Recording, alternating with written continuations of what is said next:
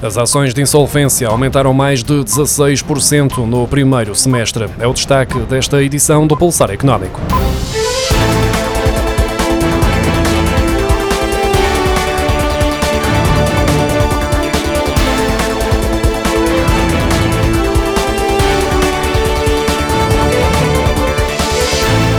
As ações de insolvência registaram um aumento de 16,1% no primeiro semestre de 2021, face ao mesmo período do ano passado, com um total de 2.806 insolvências, mais 389 que o verificado nos primeiros seis meses de 2020. Ainda assim, no que diz respeito apenas ao mês de junho, foram registadas 432 insolvências, menos 52 processos em relação a junho do ano passado, segundo os dados da Iberinform divulgados esta quinta-feira. Por setores, os aumentos mais significativos registaram-se por esta ordem nas atividades de eletricidade, gás e água, telecomunicações, hotelaria e restauração e no setor da indústria extrativa. Em matéria de constituições, assistiu-se a um crescimento de 4,4% em junho, face ao mesmo mês de 2020. No total do primeiro semestre, o crescimento acumulado é de 14,2%, com um total de 20.868 empresas criadas, mais 2.599 que no ano passado. Por setores, apenas o dos transportes apresentou um decréscimo de 36,3% face a 2020.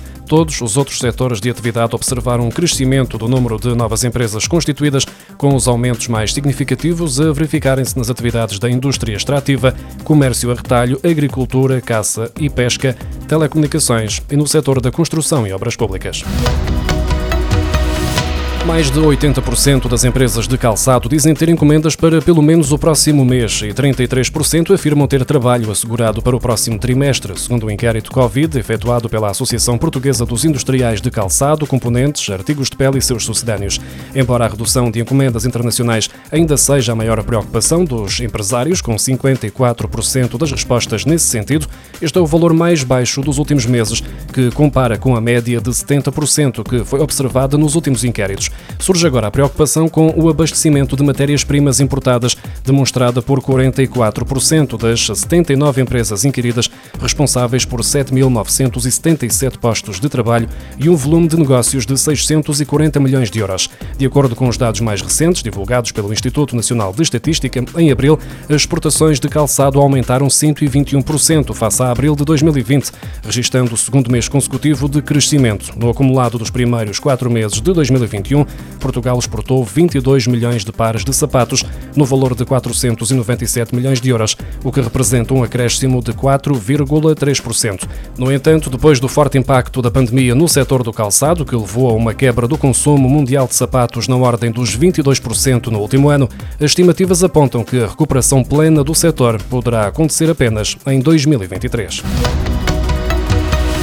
Portugal recebeu no ano passado 6 milhões e meio de turistas não residentes, uma quebra de 73,7% face ao ano anterior devido à pandemia, depois do aumento de 7,9% que tinha sido verificado em 2019, segundo os dados divulgados esta quinta-feira pelo Instituto Nacional de Estatística. Segundo as estatísticas do Turismo 2020, Espanha manteve-se como principal mercado emissor de turistas internacionais, com uma cota de 28,5%, tendo registado um decréscimo de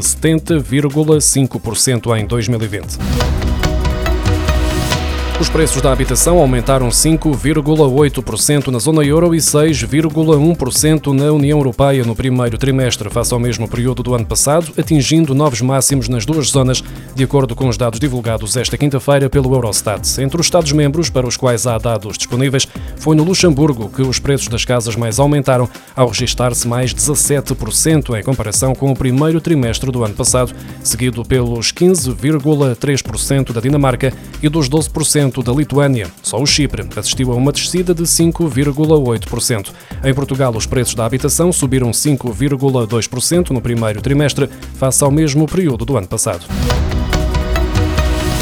O indicador diário de atividade económica, que representa a evolução da economia portuguesa, estabilizou na semana terminada a 4 de julho, face à semana anterior, mantendo-se assim abaixo do verificado em maio, devido ao agravar da pandemia no país. Ainda assim, continua em terreno positivo quando comparado com os indicadores abaixo da linha de água que foram registados entre abril de 2020 e o final de março deste ano. Divulgado semanalmente à quinta-feira, com informação até ao domingo anterior, o indicador diário de atividade económica analisa diversas áreas da atividade económica em Portugal, resumindo a informação das variáveis diárias do tráfego rodoviário de veículos comerciais pesados nas autoestradas, consumo de eletricidade e gás natural, carga e correio desembarcados nos aeroportos nacionais e compras efetuadas com cartões em Portugal por residentes e não residentes.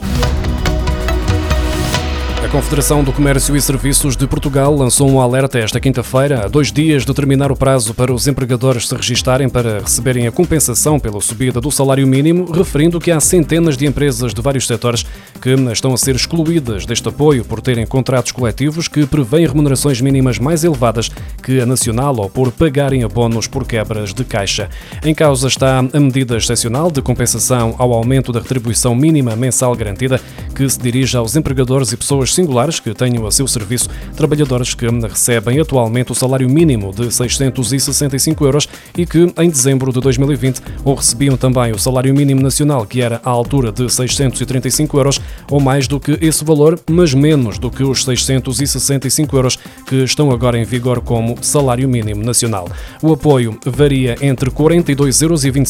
84,5 euros por trabalhador e as empresas que queiram receber esta ajuda têm de se registar numa plataforma forma desenhada para esse fim até o dia de hoje. Já no início de junho, a Associação da Hotelaria, Restauração e Similares de Portugal tinha adiantado que estavam a ser verificados vários constrangimentos no acesso ao apoio relativo à compensação da subida do salário mínimo, nomeadamente a não consideração da totalidade dos trabalhadores abrangidos por esta medida, a exclusão de empresas que cumprem com todos os requisitos, além da exclusão de trabalhadores por faltas ao trabalho em dezembro de 2020 por motivos alheios à empresa. Na altura, a Agência para a Competitividade Competitividade e Inovação, uma das entidades responsáveis pelo pagamento destes apoios, garantiu que os eventuais casos de anomalia ou de dificuldades no processo de registro seriam devidamente tratados. Os pagamentos desta compensação vão ser iniciados pelo IAPMEI e pelo Turismo de Portugal até 30 dias após a data limite para o registro na plataforma, o que significa que vão chegar em agosto. No total, o governo prevê gastar cerca de 60 milhões de euros com esta medida,